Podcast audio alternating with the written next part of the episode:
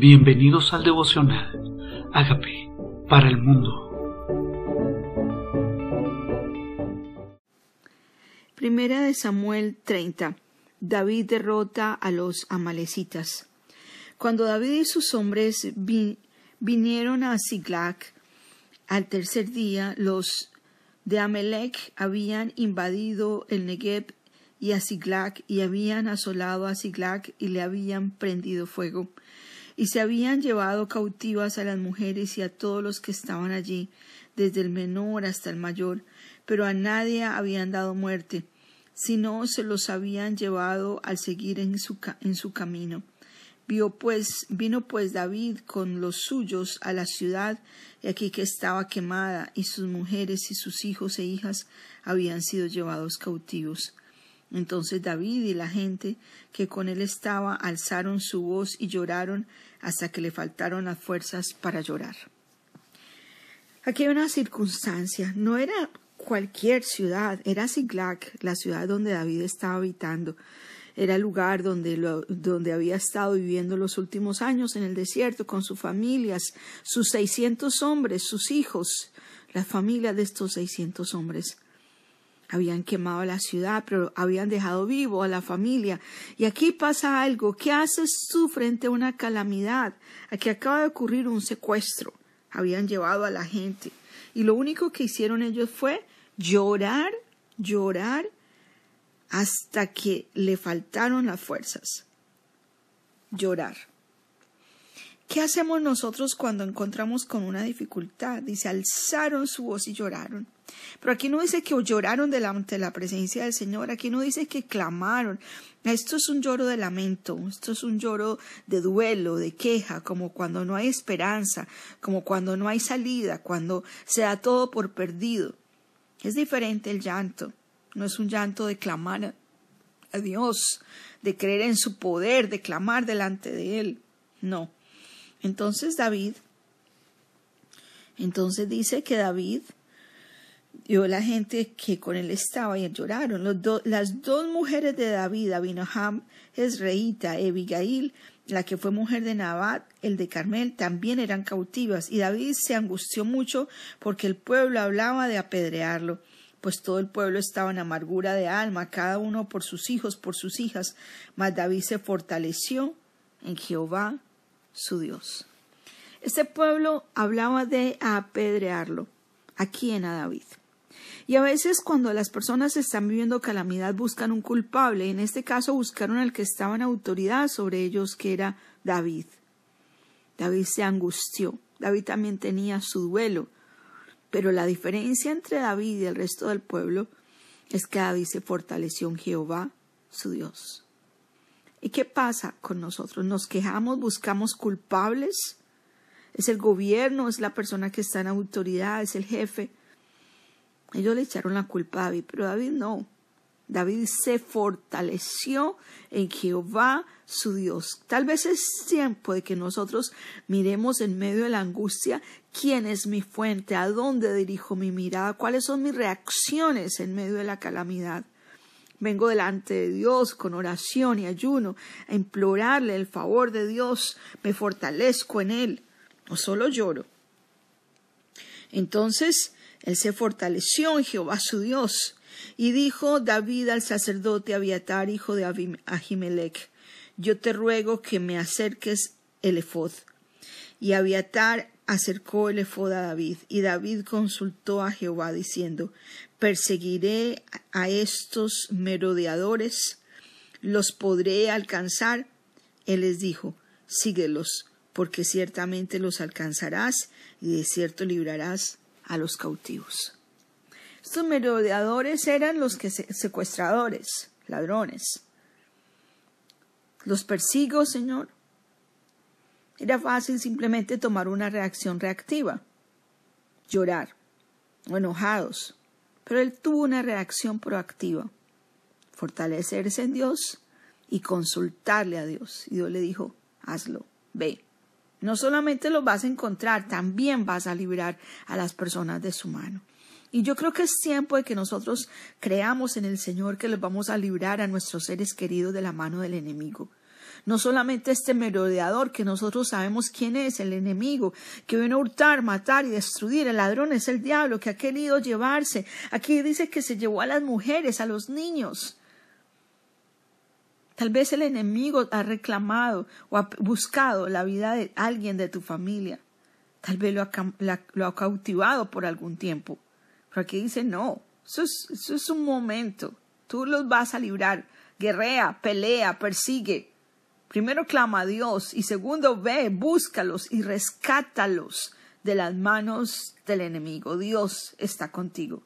Hay alguien de tu familia que necesita ser rescatado de su vana manera de vivir.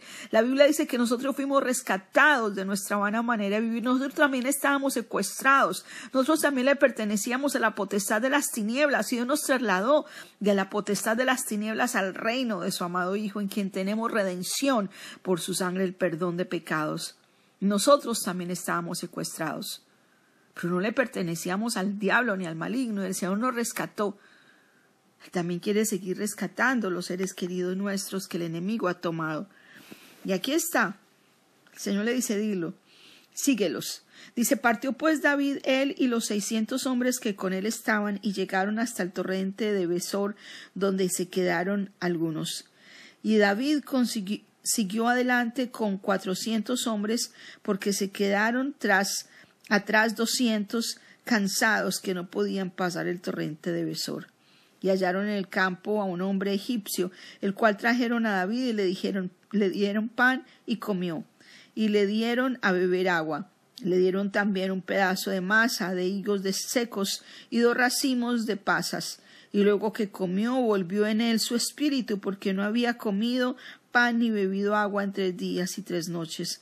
Y le dijo David, ¿De quién eres tú? ¿De dónde eres?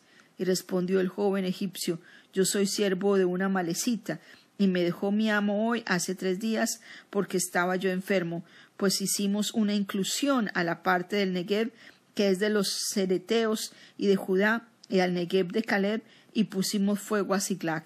Y le dijo David, ¿me llevarás tú a esa tropa? Él le dijo, Júrame por Dios que no me matarás ni me entregarás en mano de mi amo, yo te llevaré a esa gente. Encontraron este egipcio Primero usaron de misericordia con él, lo alimentaron, lo alimentaron para que volviera en él su espíritu. Efectivamente su amo era un hombre duro, lo había tirado en el desierto, está enfermo, no nos sirve.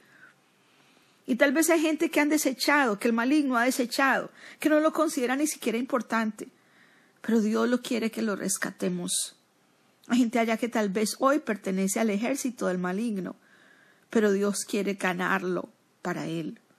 Dios quiere fortalecerlo. Hay gente allá afuera que necesita ser rescatada. Hay gente allá afuera que está militando en el ejército que no es, porque no conoce la clemencia ni la misericordia de Dios.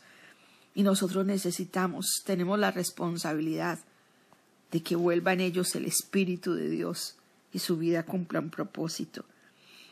Y dice, lo llevó pues, y aquí que estaban des, parramados sobre toda aquella tierra, comiendo y bebiendo y haciendo fiesta por todo aquel gran botín que habían tomado de la tierra de los filisteos y de la tierra de Judá. Y los hirió David desde aquella mañana hasta la tarde del día siguiente, y no escapó de ellos ninguno, sino cuatrocientos jóvenes que montaban sobre camellos y huyeron. Y libró David todo lo que los amalecitas habían tomado, y asimismo libertó David a sus dos mujeres, y no le faltó cosa alguna, chica ni grande, así de hijos como de hijas, del robo y de todas las cosas que les habían tomado, todo lo recuperó David. ¿Qué perdiste? ¿Qué se quedó que el enemigo te había quitado? ¿Dónde se quedó? ¿Quién se lo llevó? El Señor quiere que lo reclames. El Señor quiere que vuelvas a tener lo que te pertenece. Nada de lo que el enemigo se había llevado. Nada. El Señor quiere devolverte. El Señor quiere que reclames, que busques, que tomes, porque Él lo entregará en tu mano de nuevo. Ni una cosa, ni pequeña ni grande, que el enemigo te haya quitado. Ni una cosa que perdiste. Y la Biblia dice que cualquiera que haya dejado tierras, casas, hermanos por causa del Señor, Él le devolverá cien veces más en este siglo y en el siglo venidero la vida eterna. El enemigo es el que vino a hurtar, matar y destruir, pero Jesús vino a darte vida y vida en abundancia, y ni una sola cosa que el enemigo te haya quitado se quedará con ella, todo. Hijos, pequeños, grandes, las mujeres de David la rescató y las cosas, las cosas que David poseía, también la rescató. Todo. Tomó también David todas las ovejas, el ganado, el mayor, el, trayéndolo todo delante y decían, este es el botín de David. ¿Cuál es tu botín? ¿Qué es lo que Dios quiere que tú tengas? ¿Qué son esas cosas que Dios por derecho te ha entregado que quiere que reclames de nuevo, que no las pierdas? Y vino David a los doscientos hombres que habían quedado cansados y no habían podido seguir a David, a los cuales habían hecho quedar en el torrente de Besor, y ellos salieron a recibir a David y al pueblo que con él estaba.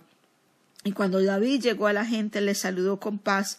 Entonces todos los malos y perversos de entre los que habían ido con David respondieron y dijeron ¿Por qué no fueron con nosotros? No les daremos del botín que hemos quitado, sino a cada uno su mujer y sus hijos que los tomen y se vayan.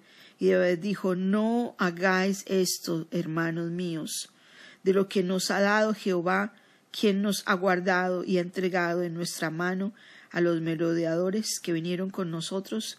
¿Y quién nos escuchará en este caso?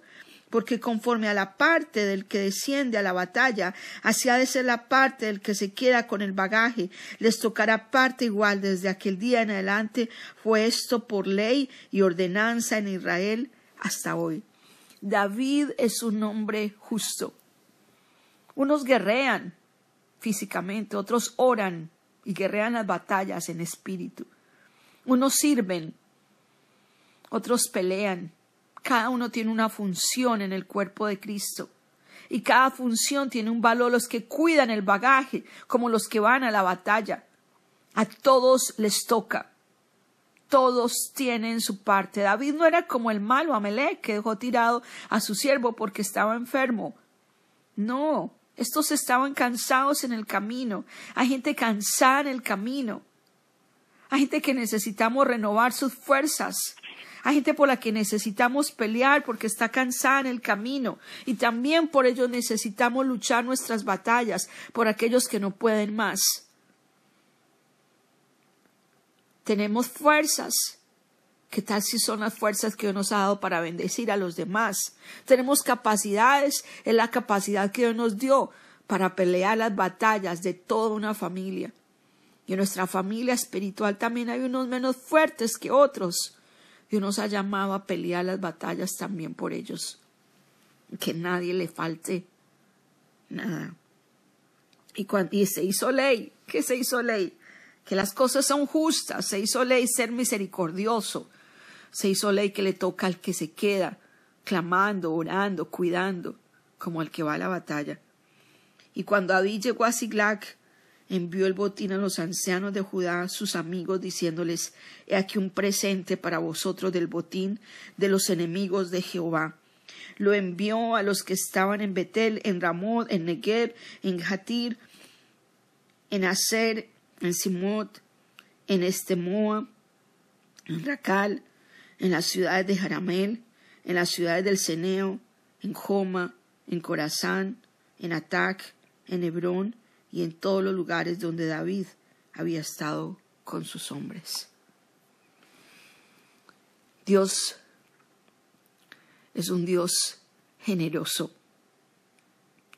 Dios es un Dios generoso. Y David, que tenía, que era conforme al corazón de Dios, repartió del botín a todos los que en algún momento habían sido bendición para él, y en todas las ciudades en que él había estado con sus hombres. Era tiempo de retribuirles. Era tiempo de servirles con recursos, de devolverles los favores. David era generoso a todos los de cada ciudad de Judá. Les dio. Qué hermoso, qué hermoso. Qué hermoso recordar, qué hermoso ser generoso, qué hermoso ser agradecido. Y qué hermoso saber que David peleó las batallas por sus mujeres, por sus hijos. Tal vez es tiempo de batallar en oración y reclamar nuestros hijos, nuestro esposo, nuestra familia, nuestros hermanos. Y si Dios ha sido bueno con nosotros y nos ha permitido ganar las batallas, es para bendición de los demás, porque nos llamó a ser benditos para bendecir. Te bendeciré, le dijo Dios a Abraham, y serás bendición. ¿Qué tal si le decimos al Señor, Señor, cuando gane las batallas, quiero ser bendición, quiero ganar batallas para ser bendición, quiero llegar a tomar posesión de lo que tú tienes para mí, para ser bendición, para que el mundo sepa de dónde vino esta batalla, de quién ganó, quién me dio el poder para ganarla, quién dio el poder para hacer la riqueza, quién fue el que me ungió para bendecir, quién fue el que me ungió para ganar. Que el mundo sepa quién es el Dios de Israel que hace maravillas. Te damos gracias. Gracias, Padre, por tu palabra. Hoy reclamamos. ¿Hay alguien a quien reclamar del enemigo, de las garras del enemigo? ¿O hay alguien a quien rescatar? ¿Hay alguien por quien guerrear? Es tiempo de no simplemente quedarnos llorando, llorando y llorando y clamando y gritando. No, es tiempo de salir y de pelear y reclamar lo que el enemigo nos había quitado. Y Dios Dios va con nosotros, llevándonos a ser más que vencedores. Le Señor, perdóname. Perdóname por solamente reaccionar y no ser proactivo. Perdóname por solamente llorar y no ir a la acción. Te pido perdón y reconozco que tú eres el Señor de mi vida. Te recibo como mi Señor y mi Salvador y te pido que hagas de mí la persona sana y libre que tú quieres que yo sea. Gracias por entrar a mi vida. Amén.